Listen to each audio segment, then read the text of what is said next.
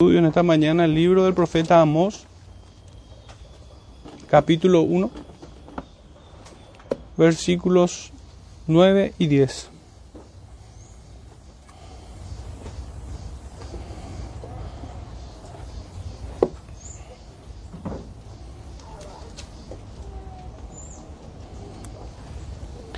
Amós capítulo 1, versículo 9 y 10 dice así.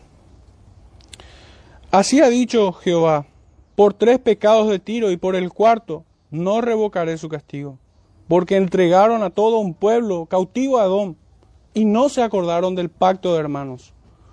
Prenderé fuego en el muro de Tiro y consumirá sus palacios. Pueden sentarse, hermanos, el Señor bendiga su palabra y me ayuda a predicar en este tiempo.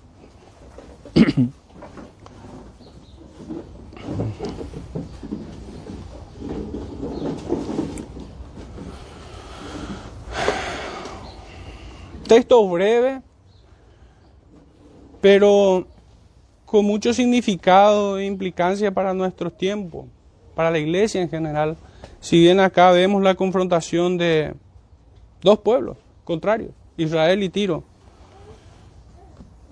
Sin embargo, vamos a encontrar en esta mañana mucho significado en estos, en estos dos versículos, principalmente en el primero, en el noveno donde creo que se encuentra el tema.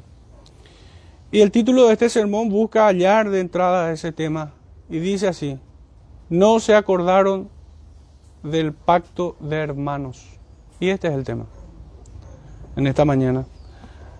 Pero como siempre buscamos capturar una imagen de las escrituras que nos presenten el tema que hoy vamos a estar estudiando, les voy a, compartir el Evangelio de Juan capítulo 19 versículos 6 al 16.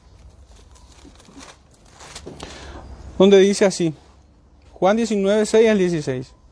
Cuando le dieron los principales sacerdotes y los alguaciles, dieron voces diciendo, crucifícale, crucifícale. Pilato le dijo, tomadle vosotros y crucificadle, porque yo no hallo delito en él. Los judíos le respondieron, nosotros tenemos una ley y según nuestra ley debe morir, porque se hizo a sí mismo hijo de Dios. Cuando Pilato oyó decir esto, tuvo más miedo, y entró otra vez en el pretorio y dijo a Jesús, ¿de dónde eres tú? Mas Jesús no le dio respuesta. Entonces le dijo Pilato, ¿a mí no me hablas? ¿No sabes que tengo autoridad para crucificarte y que tengo autoridad para soltarte? Respondió Jesús, ninguna autoridad tendrías contra mí si no te fuese dada de arriba. Por tanto, el que a ti me ha entregado, mayor pecado tiene. Desde entonces procuraba Pilato soltarle, pero los judíos daban voces diciendo, si a este sueltas no eres amigo de César, todo el que se hace rey a César se opone. Entonces Pilato, oyendo esto, llevó fuera a Jesús y se sentó en el tribunal en el lugar llamado enlosado, y en hebreo Gábata era la preparación de la Pascua y como la hora sexta, entonces dijo a los judíos, he aquí vuestro rey. Pero ellos gritaron, fuera, fuera, crucifícale. Pilato les dijo, ¿a vuestro rey es de crucificar? Respondieron los principales sacerdotes, no tenemos más rey que César. Así que entonces lo entregó a ellos para que fuese crucificado. Tomaron pues a Jesús y le llevaron. Hermanos, tal vez esta sea la única, el único lugar donde los fariseos hablaron con verdad. Su rey no era Dios, era César. Ellos eran más amigos que Poncio Pilato de César, increíblemente. Una de las pocas veces cuando, donde hablaron con verdad, sin mentiras, sin intriga y abrieron plenamente su corazón. Este es el lugar donde los fariseos confiesan por boca propia, como diría un abogado, a confesión de partes, relevo de pruebas. Ya no hay nada que decir en contra de ellos. Ellos por su propia boca han caído, podemos decir. Esta es la imagen de la mayor traición que podemos ver.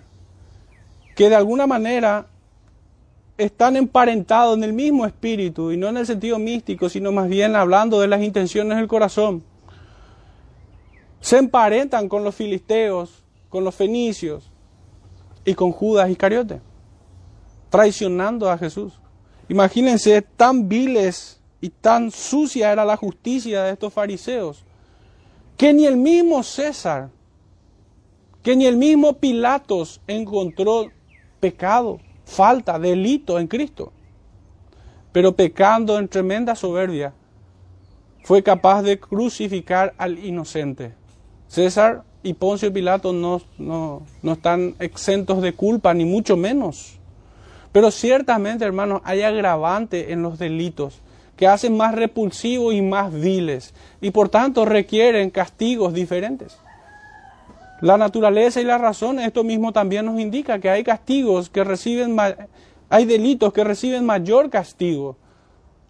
Y es así también como las escrituras en todo el Antiguo Testamento, la ley mosaica, se expresa en el mismo sentido. No todos los castigos eran iguales para todos los delitos. En un sentido muy real, todos los pecados son iguales, pero en otro no. En un sentido son iguales porque atentan contra el mismo Dios, contra el infinito Dios, como diría Thomas Watson. Pero en otro sentido, los, los pecados son distintos por estos agravantes que hacen más repulsivos y más viles, mucho más reprochables. Por esto el título de este sermón es No se acordaron del pacto de hermanos, que es el dato distinto al pecado de los filisteos que vimos el domingo pasado. Pero nuestro texto dice así, el versículo 9 en el cual nos vamos a estar enfocando un tiempo. Así ha dicho Jehová, por tres pecados de Tiro y por el cuarto no revocaré su castigo, porque entregaron a todo un pueblo cautivo a Edom y no se acordaron del pacto de hermanos. Así ha dicho Jehová. Esta es la tercera vez, hermanos, que el rugido de Jehová se oye desde Sión. El primero es en el versículo 2, cuando el Señor hace una advertencia sobre toda la humanidad, sobre todos estos pueblos, representados aquí en estos ocho pueblos que encontramos. La segunda vez es en el versículo 3, pero ya cuando enfila su juicio hacia Damasco. También escuchamos cuando el Señor dice o acusa a los de Gaza. Esta es la segunda vez. Y hoy en esta mañana es la tercera vez que volvemos a oír. Así ha dicho Jehová. El tercer rugido de Jehová desde Sión. Sus palabras tienen la misma gravedad que las veces anteriores. Por tres pecados de Tiro y por el cuarto, vuelve a decir el Señor. Y repasando un poco el significado de estas palabras y no, y no trayendo las mismas ideas, voy a leerles algunas versiones, cómo traducen estas palabras de por tres pecados de Tiro y por el cuarto. Lo único que varía con las anteriores es Damasco y Gaza, pero es la misma la misma idea, el mismo oráculo que el Señor suelta desde Sion. En la nueva versión internacional dice así, los delitos de Tiro han llegado a su colmo. En la versión NTV dice, los habitantes de Tiro han pecado una y otra vez. En la versión de TLA, lenguaje actual, traducción lenguaje actual, Ustedes, habitantes de Tiro, han llegado al colmo de la maldad. Y en la versión hispanoamericana dice, son tantos los delitos de Tiro. Entonces, hermanos, el sentido de esta palabra de por tres pecados de Tiro y por el cuarto tiene que ver con estas ideas. Y es bien claro. El Señor no le estaba condenando porque cometieron tres o cuatro delitos. Como ya habíamos dicho, no es un inventario de pecados, sino esta es la denuncia por la exacerbación de su maldad. Porque ellos no se contuvieron, porque ellos tuvieron un corazón corrompido, porque amaron el pecado, tal como nos habla el, Evangelio de Juan. Que esta es la condenación, que la luz vino al mundo, pero ellos amaron el pecado. Esta es la condición de los de Tiro. Pero a la luz de estas versiones, hermanos, ¿cuánta diferencia pudiera haber entre los de Tiro y este mundo? E incluso más. incluso entre los de Tiro y algunos que dicen ser cristianos. Porque repito, fíjense, la nueva versión internacional decía que han llegado a su colmo de maldad. La NTV decía que han pecado una y otra vez. Pudiera estar hablando de nosotros sin problema. Ustedes habitantes de todo el mundo, vamos a ponerlo para que no diga tiro, como buscando una aplicación rápida, han llegado al colmo de la maldad. Son tantos sus delitos en la versión hispanoamericana. Hermanos, entonces, no exagero al decir que en los de Tiro se encuentra toda la humanidad así también representadas. Porque el hombre no cesa de pecar. Su rebeldía es inveterada y no descansa en desafiar al Todopoderoso. El Señor no los consume a muchos porque en su paciencia los soporta. Y su paciencia, hermano, está o debe ser entendida sobre un atributo suyo, el cual es su poder. Porque en Romanos 9 esto es lo que nos dice, que Dios los soportó.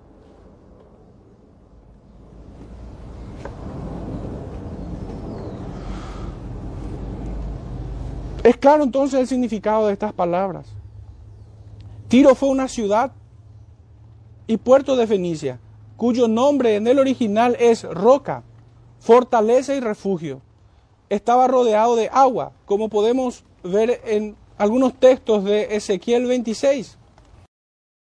Tiro fue una ciudad y puerto de Fenicia, cuyo nombre en el original es roca, fortaleza y refugio, pues estaba rodeada de agua. este es el dato que tenemos en el profeta Ezequiel capítulo 26, versículo 17, donde podemos leer, y levantarán sobre ti endechas, y te dirán, ¿cómo pereciste tú, poblada por gente de mar, ciudad que era alabada, que era fuerte en el mar?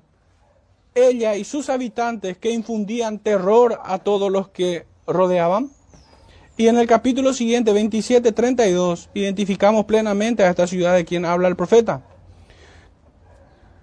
Dice así, 27:32, y levantarán sobre ti endechas sus lamentaciones, y endecharán sobre ti diciendo, ¿quién como Tiro, como la destruida en medio del mar?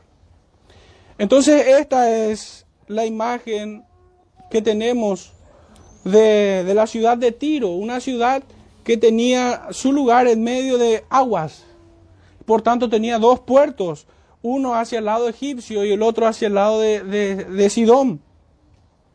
Sus puertos eran muy importantes y generaban grandes riquezas al, punto que sus mercaderes, los que allí comerciaban, eran comparables a príncipes. También era una ciudad muy fortificada como nos cuenta Josué capítulo 19, versículo 29.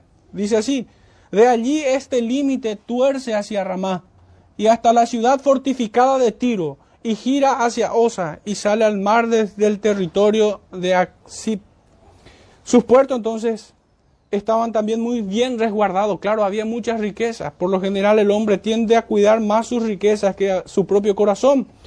Y el profeta Jeremías nos aporta el dato de que tanta riqueza movían desde allí que sus mercaderes eran considerados como príncipes. En el libro del profeta Isaías, capítulo 23, versículo 8, dice así, ¿quién decretó esto sobre Tiro?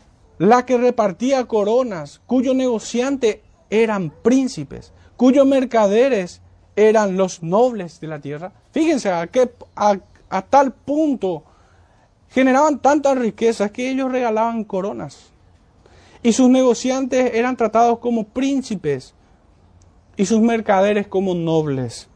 Entonces podemos imaginarnos cómo era aquella ciudad y cómo era también el corazón de aquella ciudad, cómo era el corazón del pueblo, cómo era la, la mente colectiva de aquellos pueblos, giraba en torno a la riqueza.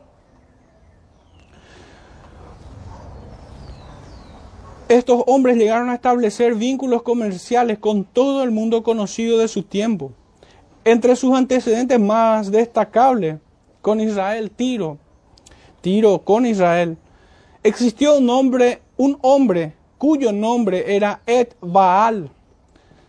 Y este hombre reinó en Tiro hacia el año 888 al 856 antes de Cristo, por eso es en retroceso los años. Y este hombre tuvo la genial idea de casar a su hija Jezabel con, el, con Acab, quien fuera rey de Israel.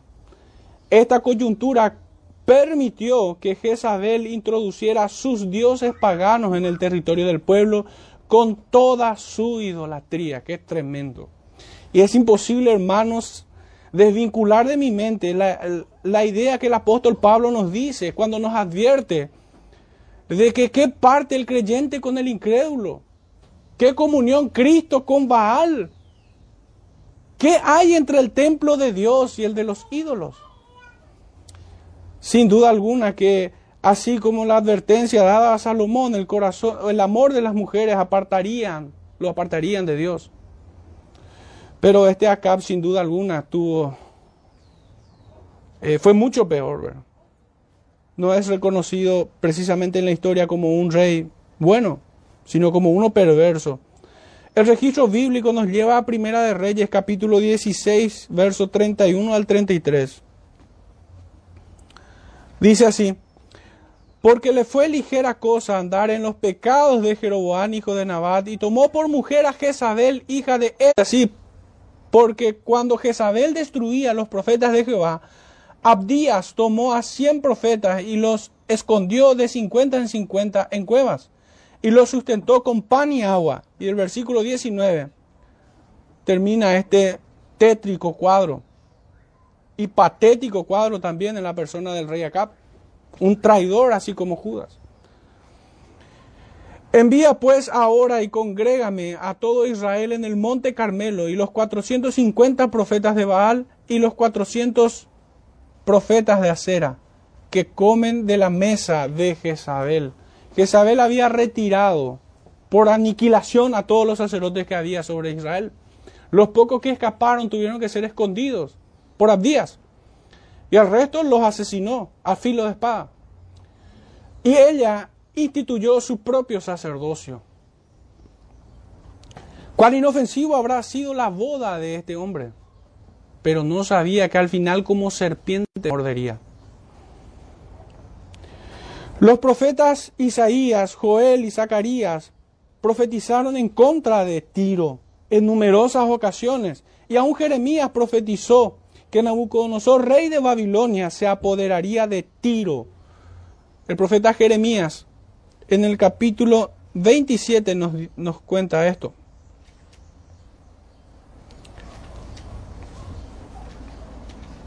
Jeremías 27, 11 dice así, Mas a la nación que sometiere su cuello al yugo del rey de Babilonia y le sirviere, la dejaré en su tierra, dice Jehová, y la labrará y morará en ella.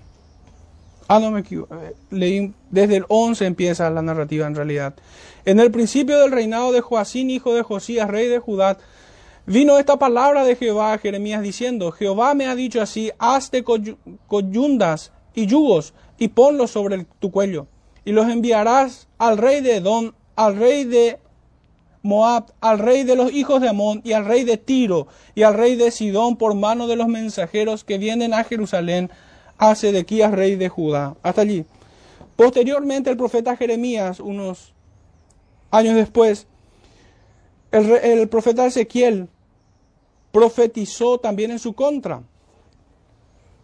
No fue el único profeta, sino que extensamente el profeta Isaías y el profeta Ezequiel profetizaron en contra de, de Tiro. El profeta Ezequiel capítulo 26, versículos 1 al 28 tenemos esta narración también. Aconteció en el año undécimo, en el día primero del mes que vino a mi palabra de Jehová, diciendo, Hijo de hombre, por cuanto dijo Tiro contra Jerusalén, Ea, bien, quebrantada está la que era puerta de las naciones, a mí se volvió, yo seré llena y ella desierta. No hace falta leer mucho más, hermanos, acerca de esto. Porque sería interminable. Las citas que encontramos en los profetas acerca del juicio en contra de Tiro son muchas. Finalmente, esta ciudad marítima sería hollada y destruida bajo el poder de Alejandro Magno, en el periodo que se denomina el periodo de silencio. Cuando cayó el último profeta, cayó, cayó, me refiero de silencio. Posterior a esto, hasta la venida de Cristo, en ese lapso, tiempo de silencio, es que Alejandro Magno toma esta ciudad que ya había, ya había sido asediada y destruida. Porque en ese tiempo en el que llega Alejandro Magno, él no encontró rey en Tiro. Él no encontró rey, ya había sido destruida la ciudad, pero no acabada en su totalidad porque se habían levantado de vuelta, porque era una ciudad muy comercial, había mucho que cuidar y recuperar allí. Ellos habían sido atacados por los de Babilonia, por los de Asiria pero se había levantado de vuelta. La historia registra entonces que finalmente esta ciudad, este fuerte comercial, sucumbió bajo el poder de Alejandro Magno. Y este, con sus ruinas, utilizó para unir las orillas separadas por el agua. Puso, hizo un puente de las ruinas de Tiro. Y de esta manera finalmente fue una vez más hollada por los hombres. Esta ciudad la escritura sigue avanzando y diciéndonos que el Señor no revocará su castigo en contra de los de Tiro. Por su obstinada impenitencia y perseverancia en sus muchos pecados y corrupción intolerable, el Señor se había determinado en su justicia castigar también a los de Tiro severamente, así como había hecho con los de Damasco y con los de Gaza. Y surge una pregunta a la mente de cualquier impío impenitente. ¿Habrá alguien que detenga su mano cuando Jehová de los ejércitos se ha determinado a destruirlos en el infierno? ¿Habrá alguien que detenga su mano? Nabucodonosor, el rey más poderoso que registra las, las escrituras. Él había dicho que ¿quién detendrá su mano? ¿Quién podrá decirle qué haces? La soberbia de todo hombre sucumbirá ante el juicio de Dios a su debido tiempo. Sigue diciendo el verso nuevo, el verso 9. Porque entregaron a todo un pueblo cautivo a Edom la misma o el mismo cargo, el mismo prontuario que tenía también el pueblo anterior. Y como bien lo recordamos en la introducción, este es el pecado de Iscariote. Recordemos que en la introducción leímos que Jesús le dijo a Pilatos, el que me entregó a ti, mayor pecado tiene. Hay un agravante. Hay algo peor que el haber entregado, o mejor dicho, que el haber condenado a muerte a un hombre. Porque esto es lo que hizo Pilato y esto es lo que hicieron los de Fenicia.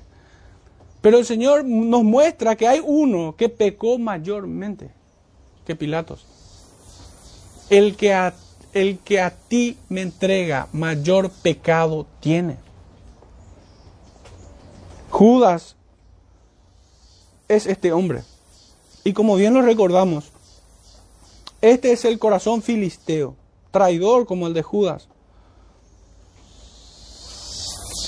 Los de Filistea habían entregado, así como los fenicios, a los israelitas en manos de Edom, Esaú. Este es el Esaú que se ensaña con Jacob, tal como lo hizo el idumeo Herodes cuando mandó asesinar a los pequeños para eliminar al Mesías rey que había nacido.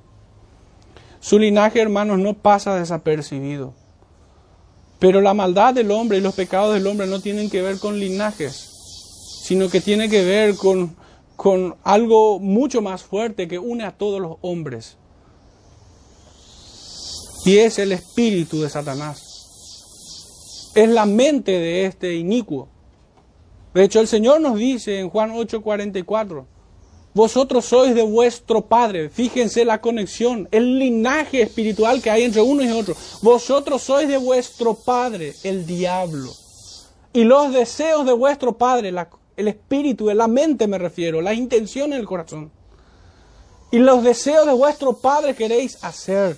Una vez más digo que el hombre es tan miserable que ni siquiera hace su propia maldad, sino que responde a la maldad de otro también. a la mente del inicuo, de aquel que será condenado juntamente con ellos. Sigue hacia el final de este versículo. Y no se acordaron del pacto de hermanos. Este es el tema, hermanos.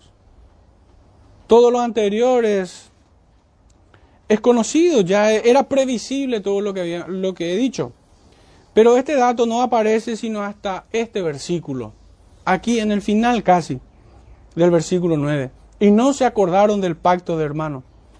Esta línea entonces constituye un agravante en relación al mismo pecado de los filisteos. Estos fenicios habían pecado de peor manera, con el mismo acto, pero mucho más perverso, más malo. Mucho más maldad contenía aquellas acciones de los fenicios. Y quiero traer una nota al respecto acerca de los grados de pecado. Pudiera parecerle un poco raro este, este tema, pero sin embargo es así. Y Thomas Watson escribe en, su libro de los diez mandamientos, pueden revisar página 320 al 21, dice él acerca de los grados de pecado. Algunos pecados son en sí mismos y en virtud de diversos agravantes más viles a los ojos de Dios que otros. El que a ti me ha entregado mayor pecado tiene. Juan 19, 11. Los filósofos estoicos afirmaban que todos los pecados eran iguales. Pero este pasaje de la Escritura nos muestra claramente que el pecado entiende de diferencias de grado. Algunos son mayores que otros, algunos son grandes pecados y claman. Amós 5.12 y Génesis 18.21.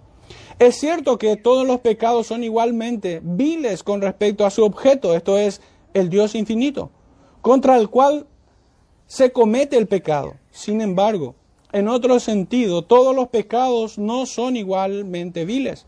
Algunos tienen circunstancias más sanguinarias, lo que como el tinte a la lana les da un color más oscuro. Hasta allí, fin de la cita de Thomas Watson.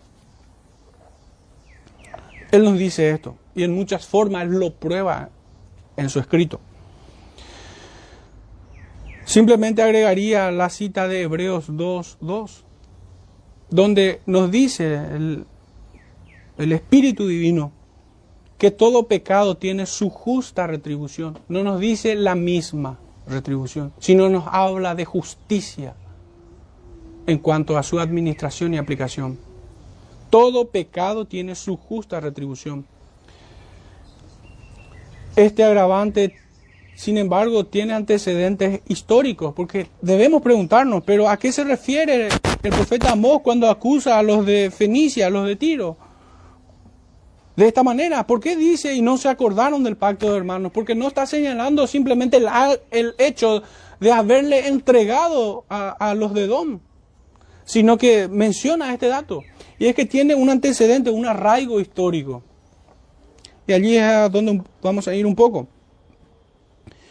Existió un hombre, Irán I, desde los años 969 al 936 a.C. Y este fue uno de los monarcas de Tiro, que mantuvo relaciones amistosas con el rey David y Salomón, a tal punto que suministró materiales para la construcción del palacio de David. Fíjense, cuán hermanados estaban. Podemos revisar, la verdad que es una cita muy interesante que no podemos dejar pasar. Segunda de Samuel, capítulo 5, verso 11. Dice así, también Hiram, rey de Tiro, envió embajadores a David y madera de cedro y carpinteros y canteros para los muros, los cuales edificaron la casa de David. Y también la cita que encontramos en Primera de Reyes, capítulo 5, versículos 1 al 12, acerca de, de esto que, que había hecho el Hiram, rey de Tiro. Envió también a sus siervos a Salomón Luego cayó que los que habían ungido por rey en lugar de su padre, porque Irán siempre había amado a David. Había un lazo muy íntimo. Había amado, dice. Entonces Salomón envió a decir a Irán, tú sabes que mi padre David no pudo edificar casa al nombre de Jehová su Dios, por las guerras que le rodearon hasta que Jehová puso sus enemigos bajo las plantas de sus pies. Ahora Jehová mi Dios me ha dado paz por todas partes, pues ni hay adversarios ni mal que temer. Yo, por tanto, he determinado ahora edificar, la, edificar casa al nombre de Jehová mi Dios, según lo que Jehová habló a David mi padre, diciendo, Tu hijo, a quien yo pondré en, lugar tuyo en tu trono, él edificará casa a mi nombre. Manda pues ahora que me corten cedro del Líbano, y mis siervos estarán con los tuyos, y yo te daré por tus siervos el salario que tú dijeres porque tú sabes bien que ninguno hay entre nosotros que sepa labrar madera como los idóneos. Cuando Irán oyó las palabras de Salomón, se alegró en gran manera y dijo, bendito sea hoy Jehová, que dio hijo sabio a David sobre este pueblo tan grande. Y envió Irán a decir a Salomón, he oído lo que me mandaste a decir, yo haré todo lo que me plazca acerca de la madera de cedro y la madera de ciprés. Mis siervos la llevarán desde el Líbano al mar y la enviaré en balsas por mar hasta el lugar que tú me señales. Y allí se desatará y tú las tomarás, y tú cumplirás mi deseo al dar de comer a mi familia. Dio pues Irán a Salomón madera de cedro y madera de ciprés, toda la que quiso. Y Salomón daba a Irán veinte mil coros de trigo para el sustento de su familia y veinte coros de aceite puro. Esto daba Salomón a Irán cada año. Jehová pues dio a Salomón sabiduría como lo había dicho, y hubo paz entre Irán y Salomón, e hicieron pacto entre ambos. Hermanos, este es el pacto de hermandad al cual se refiere el profeta Amos, que estos descendientes del rey Irán, rey de, de Fenicia, de los sidonios, de los de Tiro, habían traicionado. Irán amaba a David y de la misma manera honraba a su hijo Salomón. Fíjense las palabras que, se refiere hacia el Señor. Se sentía honrado. Porque sería útil a la causa de los israelitas. tanto así, hermanos, que, que colaboró para la construcción del templo. Esto no es algo menor. Porque una cosa es que se haya construido casa para David pero otra cosa muy distinta es que haya aportado para el templo el gran Dios. Y había sido aceptado por Dios. Porque ni el mismo David se le permitió construir templo. Pero el Señor había aceptado las ofrendas de este hombre. También en el, capítulo 9 de, de, Primera de Reyes, pueden ir allí brevemente si están, si no les leo simplemente. De los versículos 10 al 14 dice así, aconteció al cabo de 20 años, cuando Salomón ya había edificado las dos casas, y la casa de Jehová y la casa real, para las cuales Irán, rey de Tiro, había traído a Salomón madera de cedro y de ciprés, y cuanto oro quiso, que el rey Salomón dio a Irán 20 ciudades en la tierra de Galilea. Y salió Irán de Tiro para ver las ciudades que Salomón le había dado, y no le gustaron. Y dijo, ¿Qué ciudades son estas que me has dado, hermano? Les puso por nombre la tierra de Kabul, nombre que tiene hasta hoy. E Irán había enviado al rey 120 mil talentos de oro. Hermanos, fíjense, aquí aparece cabalmente cuál era el trato que había entre estos hombres. Pues Irán le llama, ¿qué es esto, hermano? Era mucho lo que el rey le estaba dando a este, a este otro rey de Tiro. Les dio de sus tierras de Galilea. Era familia. Era alguien de confianza. Era alguien hermanado. Había una unión especial entre ellos. Había amistad, había amor fraterno. Entonces podemos entender con mayor claridad el agravante que nos presenta el profeta estos hombres habían traicionado el pacto de hermandad.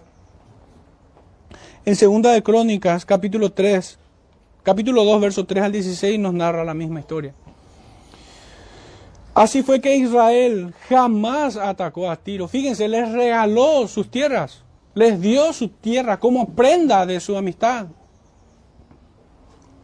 Pero estos habían olvidado el pacto de hermanos y motivados por la codicia violaron el acuerdo y entregaron a los israelitas en manos de los de Edom. Fenicia sería conocida también entonces por su rol de venta de esclavos. Y fíjense que a esta perversidad se le, se le unía la capacidad que ellos tenían de comerciar. Se volvieron en grandes vendedores de esclavos. Pero así también Dios había determinado castigar por este pecado y por traicionar al modo que lo hizo Judas el pacto de hermandad. Judas también fue admitido en la mesa del Señor. Judas también fue admitido en la comunión de aquellos santos, en la presencia del Hijo de Dios.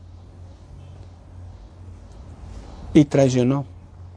Por el mismo pecado, la codicia lo cegó. Nuestro versículo 10, hermanos, ahora pasamos al 10, donde encontramos la sentencia.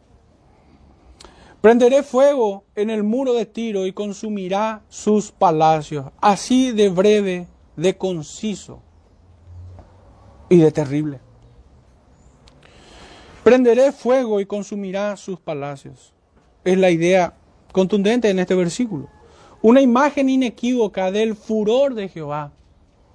El Señor nos dice en Hebreos 10:31 que es horrenda cosa caer en manos del Dios vivo. No es poca cosa. Es horrible. Es grande y temible nuestro Dios. Y debe ser aún más temido por aquellos que se pierden y se rebelan en contra de Él. El fuego es su instrumento escogido para afligir sin medida, para afligirlo sin medida en el infierno. El fuego también es el sello de su poderío con el cual arrasa aplastando sobre la soberbia de sus enemigos. Recordemos que su ciudad, así como la de Gaza y la de Damasco, eran ciudades suntuosas, ciudades de gran prosperidad, ciudades fuertes, fortalecidas. Acá nos habla de un muro que protegía a Tiro. Y ciertamente del, del, lado, el puerto que daba hacia la otra orilla era un muro mucho más grande porque era mucho más fácil que lleguen por ahí los enemigos. Y el fuego, una vez más, es el instrumento escogido por Dios, es el sello de su poderío con el cual arrasa aplastando sobre la soberbia de sus enemigos, que no declinan sus armas ante el gran Dios Todopoderoso. Estos, escondiéndose en sus opulentos palacios y detrás de sus altivos muros, no escaparán. Así como ninguno pudo escapar del fuego y el azufre que cayó sobre Sodoma y Gomorra, excepto el justo Lot. Así también ninguno de Fenicia escapará. Estos serán abrazados por las llamas, pues atesoraron ira para el día de la ira. Esta es la justa retribución, pues así agradó al Señor. Ciertamente, el Señor no tomará por inocente al culpable. Él no puede ser burlado. Hermanos, este mensaje no es para asustar a los hermanos no es para asustar a aquellos que tienen la prenda celestial en sus corazones, el cual es el Espíritu Santo que los ha regenerado. No es para causar terror en el corazón de los hijos de Dios. No, ellos así como Lot han sido reconciliados en Cristo Jesús, el verdaderamente justo y santo. Este es un mensaje terrible para aquellos quienes apartan de la ley el oído este es un mensaje de advertencia para aquellos que juegan con fuego, con los fuegos del infierno. Y al mismo tiempo, tiene una utilidad para el corazón regenerado. Y es infundir en nosotros un temor reverente. Porque ciertamente el Señor juzgará primero a su pueblo. El Señor pasará revista de todo lo que nosotros hemos hecho o no hemos hecho en esta tierra. Lo que hemos dicho, de toda palabra ociosa que salga de nuestra boca. Aún de, aquellas, de aquellos pecados de omisión que simplemente lo hemos hecho a un lado. De aquellas decisiones que hemos tomado sin haber consultado en oración. Como Santiago nos advierte, más bien debierais haber dicho, si el Señor quiere, haremos esto o aquello. en, la ciudad, en aquella ciudad. Y no como esos ricos, insensatos, altivos, que se propusieron planes sin considerar al Señor. Por tanto, hermano, aún este, esta trompeta de juicio, este rugido de Jehová, que por tercera vez es oído desde Sión, debe traer miedo y terror en aquellos impíos, impenitentes, inveterados enemigos que desprecian al Señor. Pero también debe traer un temor reverente y debe enseñarnos obediencia. Porque el Señor es justo y Él pagará a cada uno según sus obras. Él pagará.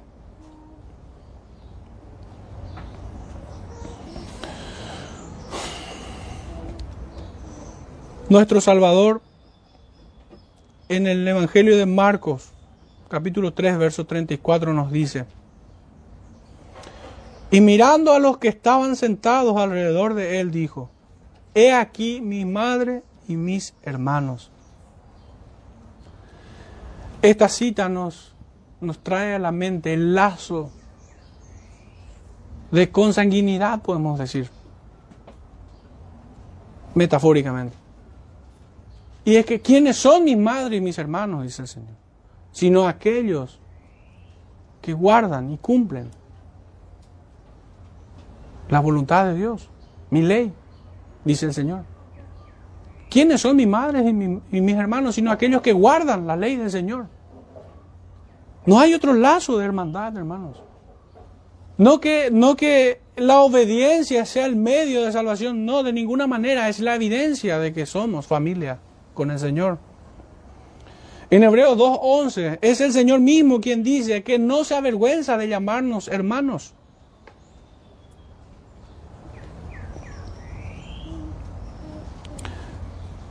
Y el profeta Malaquías, interesantemente en el capítulo 2, verso 10 nos dice, ¿no tenemos todos un mismo Padre?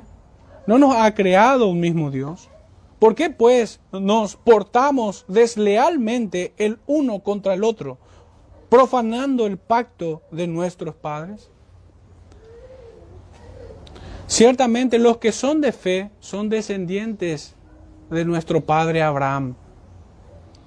Y el Señor nos dice en Juan 8, 39, que vosotros, ustedes serían hijos de Abraham si hicieran las obras de Abraham. Una vez más insisto, insisto en esto, como evidencia de que somos hijos. Esta es la familia de la fe. En Abraham te será llamada descendencia, en la promesa. Y no en el brazo de carne. Pero la idea es esta, teniendo un mismo Padre, un mismo Creador, ¿por qué nos portamos deslealmente el uno contra el otro? profanando el pacto de nuestros padres. En muchas formas, tal vez no pequemos tan alevosamente como los de Tiro, pero creo que solamente podemos discutir cuestiones de matices, pero ciertamente estamos expuestos a pecar de la misma forma que los de Tiro, traicionando al Señor, traicionando a, a sus hijos, a la familia de la fe, en muchas formas posibles. Habíamos dicho que este era el tema de este sermón, de no acordarse del pacto de hermanos. Y ya entrando en la recta final, reflexionemos un poco con algunas preguntas. El pueblo de Dios no, no llegó a ser peor que los de Tiro en aquellos días y aún hoy. El profeta Oseas responde por nosotros, hermanos. En el capítulo 9, versículo 13. Efraín, según veo, es semejante a Tiro, situado en lugar delicioso, pero Efraín sacará a sus hijos a la matanza, traicionando el pacto. ¿Qué nos haría pensar que el juicio no es inminente, pues escrito está que está establecido que el hombre muera una sola vez y después de esto el juicio. Nuestras, nuestras vidas, hermanos, están servidas en las manos del Señor. En cualquier momento el, el Señor nos quita de este lugar. ¿Y cómo nos pararemos delante de Él? ¿Qué le diremos allí? ¿Cómo nos excusaremos delante de aquel juez justo cuando nos reclame todas las veces que lo hemos traicionado? Jeremías nos dice, a causa del día que viene para destrucción de todos los filisteos, para destruir a Tiro y a Sidón, y todo aliado que les queda todavía, porque Jehová destruirá a los filisteos al resto de la costa de Caftor. El Señor no solamente destruirá a los filisteos, sino a sus aliados que aún quedan hoy. Cuán necio es el hombre que piensa que el juicio no es inminente sobre su cabeza, siendo que la vida es efímera como neblina que se lo lleva el viento. Para pararse delante del Señor y estar expuesto a una eternidad sin Cristo, a una eternidad abrazado en una llama. ¿Será acaso más benévolo el castigo, siendo esta generación peor que la de aquellos? Ciertamente no. El Señor nos habla también en, Hebreos 10, 26 al 31, que mayor castigo merecerá aquel que pisoteare la sangre de Cristo en el cual fue santificado e hiciera frente al Espíritu de gracia. Hacer afrenta al Espíritu de gracia, hermanos, es ir en contra de lo que esta escritura nos dice. Es ir en contra de la palabra, aunque admitiéndola con nuestras palabras, pero teniendo reservas mentales en nosotros. Sí, lo voy a cumplir, pero a medias. Sí, voy a aparentar que lo cumplo, pero en realidad no amo la ley del Señor. ¿Qué pudiera hacerle pensar a esta clase de hombre o mujer que el castigo será menor?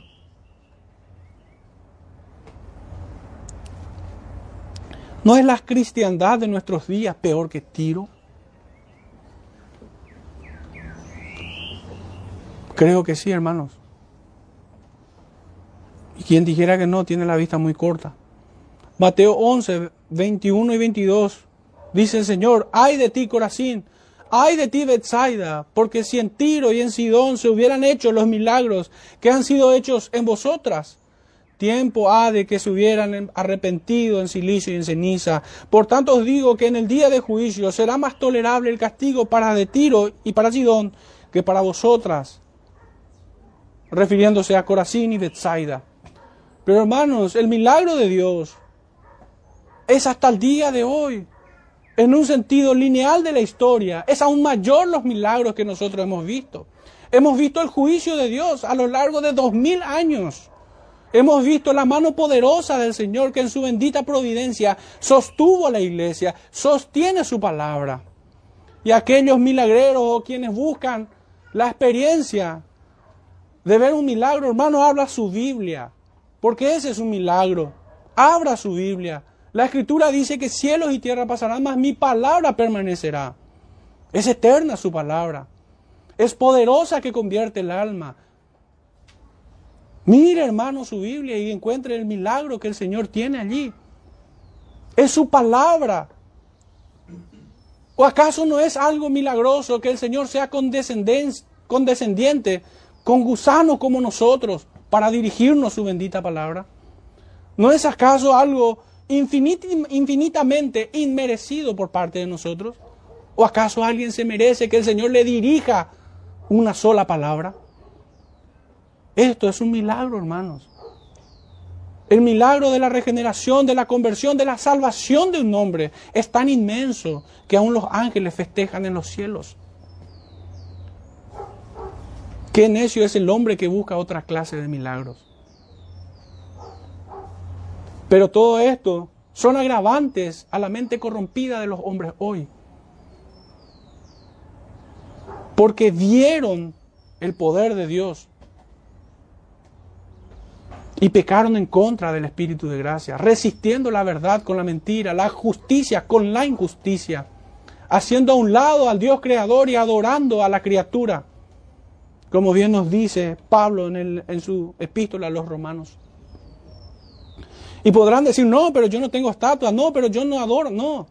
El ídolo es, eres tú mismo, que eres ley para ti mismo, que decides sin tener en cuenta la ley de Dios, quien te apartas de su camino cuando Él te dice no dejes de congregarte, cuando Él te llama a volver a las sendas antiguas y persistes en apartarte.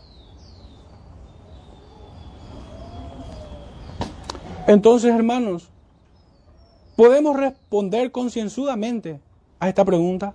¿No traicionamos nosotros a Cristo de esta forma? O cuando nos aliamos en contra, o mejor dicho, no, cuando nos aliamos con sus enemigos en su contra, ¿cómo hemos de responder? Filipenses 1:29 nos dice el apóstol Pablo, porque a vosotros os es concedido a causa de Cristo no solo que creáis en Él, sino también que padezcáis por Él. Pero ¿y en qué forma podemos traicionar a Cristo con esto? Hermanos, tenemos el privilegio de creer. Es un don dado por Dios. No es algo que lo merezcamos, pero también nos es concedido el padecer por causa de su nombre pero nos quedamos y cuidamos con mucho celo nuestra área de confort. Y no cumplimos la ley de Cristo. Yo no me encuentro exento en esto, hermanos. Nuestro corazón, sin duda, aún ese remandente maldito de pecado, nos inclina y nos estira hasta deslizarnos. Hay mucho por el cual arrepentirnos y pedir perdón al Señor y aún a la congregación, a los hermanos por haber traicionado este pacto de hermanos. No es poco lo que se dice acerca de esto. Gálatas 5, versículo 13 nos dice, porque vosotros hermanos a libertad fuisteis llamados, solamente que no uséis la libertad como ocasión para la carne sino servíos por amor los unos a los otros. ¿Quién pudiera levantar la mano y decir, yo lo he cumplido cabalmente? Y ciertamente quienes no puedan, hemos pecado quebrantando el pacto de hermanos, porque hemos usado la libertad como ocasión para hacer lo que queremos. Y no para fortalecernos unos a otros. Gálatas 6, 10 dice, así que según tengamos oportunidad, hagamos bien a todos. Y fíjense en el énfasis. Y mayormente a los de la familia de la fe. ¿Es esto así todas las veces? ¿Eres fiel al Dios Trino siendo infiel a tu congregación? Pues esto es imposible. Primera de Tesalonicenses capítulo 4 versículo 9, nos dice una vez más el apóstol, pero acerca del amor fraternal, no tenéis necesidad de que os escriba, porque vosotros mismos habéis aprendido de Dios que os améis unos a otros. ¿Es este amor el vínculo perfecto en nuestra convivencia? ¿Existe todas las características o atributos o perfecciones del amor que encontramos en Primera de Corintios 13 entre nosotros, donde dice que todo lo espera, todo lo soporta, todo lo cree, todo lo sufre, no es jactancioso, no es no, no busca lo suyo, dice, no se envanece. ¿Prefieres estar en comunión con tu congregación? Como un antiguo había dicho, una colonia del cielo aquí en la tierra hermanos, en un sentido muy real. La comunión de los santos es la experiencia previa a la eternidad con Dios. Somos miembros de la misma familia. Cristo promete su presencia en medio nuestro. El rey de reyes. El rey que bajó del cielo y se hizo hombre para morir por nuestros pecados. Pero Él es rey no tu sirviente. Él es tu Señor. no tu compinche. Hacemos su voluntad ciertamente si es nuestro Rey y Señor. Y nos arrepentimos delante de su presencia cada vez que somos y mostramos aún más que somos inútiles y que separados de Él nada podemos hacer. En humildad de corazón.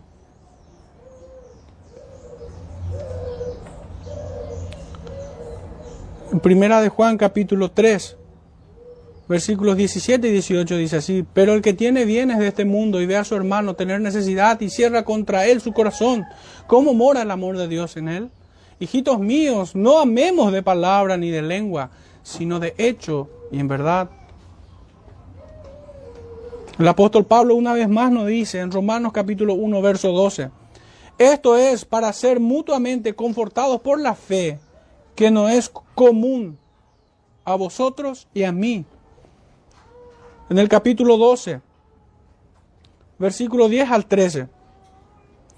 Amaos los unos a los otros con amor fraternal entre paréntesis, no traicionar este pacto, hermanos.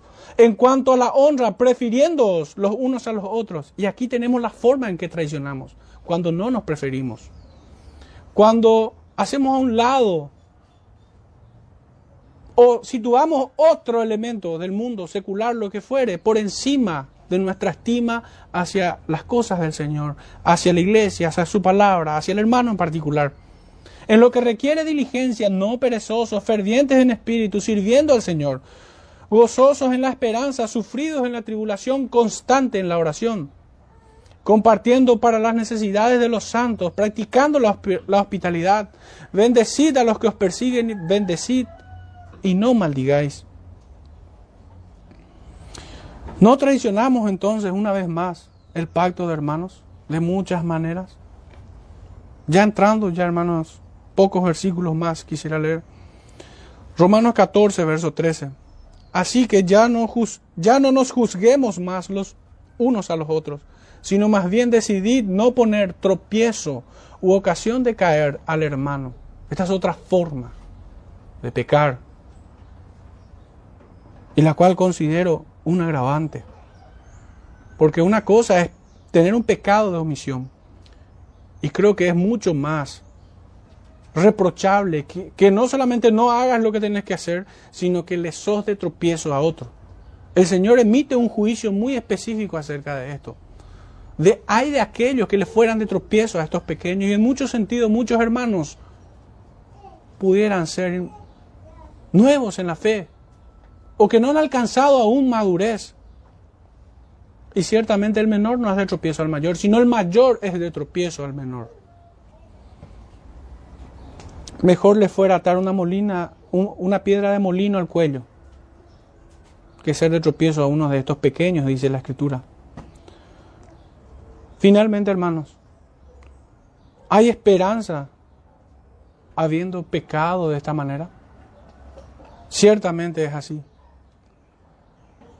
Una vez más en el Evangelio de Mateo capítulo 3 versículo 8 dice, de Jerusalén, de Idumea, del otro lado del Jordán y de los alrededores de Tiro y de Sidón, oyendo cuán grandes cosas hacía, grandes multitudes vinieron a él.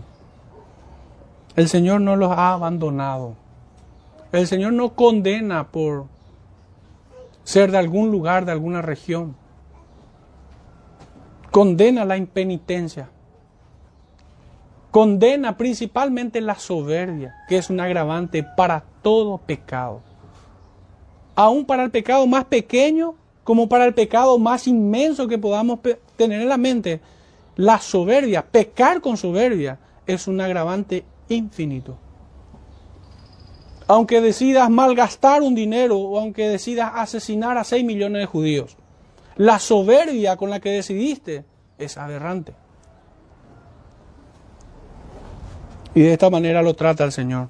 Pero hay esperanza para aquellos quienes vienen a Él, buscando de Él, buscándolo a Él, a Cristo. Mateo capítulo 15, versículos 21 al 28 dice así. Saliendo Jesús de allí se fue a la región de Tiro y de Sidón Y he aquí una mujer cananea que había salido de aquella región, clamaba diciéndole, Señor, hijo de David, ten misericordia de mí. Mi hija es gravemente atormentada por un demonio. Pero Jesús no le respondió palabra. Entonces, acercándose sus discípulos, le rogaron diciendo, despídela, pues da voces tras nosotros. Él respondiendo dijo, no soy enviado sino a las ovejas perdidas de la casa de Israel. Entonces ella vino y se postró ante él diciendo, Señor, socórreme. Respondiendo él le dijo, no está bien tomar el pan de los hijos y echarlo a los perrillos. Y ella dijo, sí, Señor, pero aún los perrillos comen de las migajas que caen de la mesa de sus amos. Entonces respondiendo Jesús dijo, oh mujer, grande es tu fe, hágase contigo como quieres. Y su hija fue sanada desde aquella hora.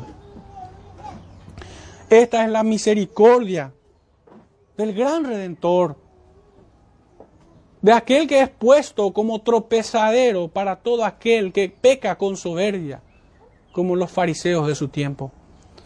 Pero es la roca de nuestra salvación para aquellos pobres de espíritu que se presentan delante de Él con estas palabras. Oh Señor, socórreme. Aún los perrillos comen de las migajas que caen de la mesa de sus amos. ¿Quién tiene este espíritu para presentarse delante del Señor? Pues estos serán recibidos por Él. No en vano el Señor les, les decía a aquellos que se arrogaban el derecho o el privilegio o el estatus de tener la religión perfecta. Aún las prostitutas y los publicanos van delante de ustedes. Les dijo a los fariseos, a los religiosos profesionales de su tiempo. Es en el corazón donde encontramos la verdadera religión es allí donde es vivida. Las cuestiones externas, circunstanciales a nuestra congregación, hermanos, no constituye la verdadera religión. La verdadera religión es en el corazón. Lo ha sido desde siempre. Por tanto, hoy hermano, finalmente no me queda otra cosa que alentarte con las palabras del apóstol Pablo a examinarnos si estamos o no reprobados en cuanto a la fe. Mas espero que sepan que no están reprobados y que el Señor les confirme a cada uno en su corazón su amor, su perdón, su misericordia e infunda temor siempre, todos los días de nuestras vidas, a Él y a su ley. Y que nos cobijemos bajo su gracia redentora en Cristo Jesús. Hermanos, cerremos este tiempo con una oración. Padre Santo, te damos gracias, tantas gracias Señor, por tu infinita bondad, por tu misericordia y benevolencia, por esta salvación tan grande, Padre, por Cristo, nuestro eterno Redentor y Salvador, por tu Santo Espíritu, Señor, que nos ha traído a tu presencia un día. Y que te rogamos, Padre, que nunca lo quites de nosotros, sino que culmine la obra que ha empezado en cada uno de nosotros. Señor, una vez más te rogamos perdón por todos nuestros pecados. Te rogamos, Señor, que nos perdones por cada vez que hemos quebrantado este pacto de hermandad. Te rogamos, Señor, que pongas en nosotros una vez más el querer como el hacer por tu buena voluntad para hacer aquello que te agrada. Te rogamos esto en el nombre de nuestro Salvador Jesucristo. Amén.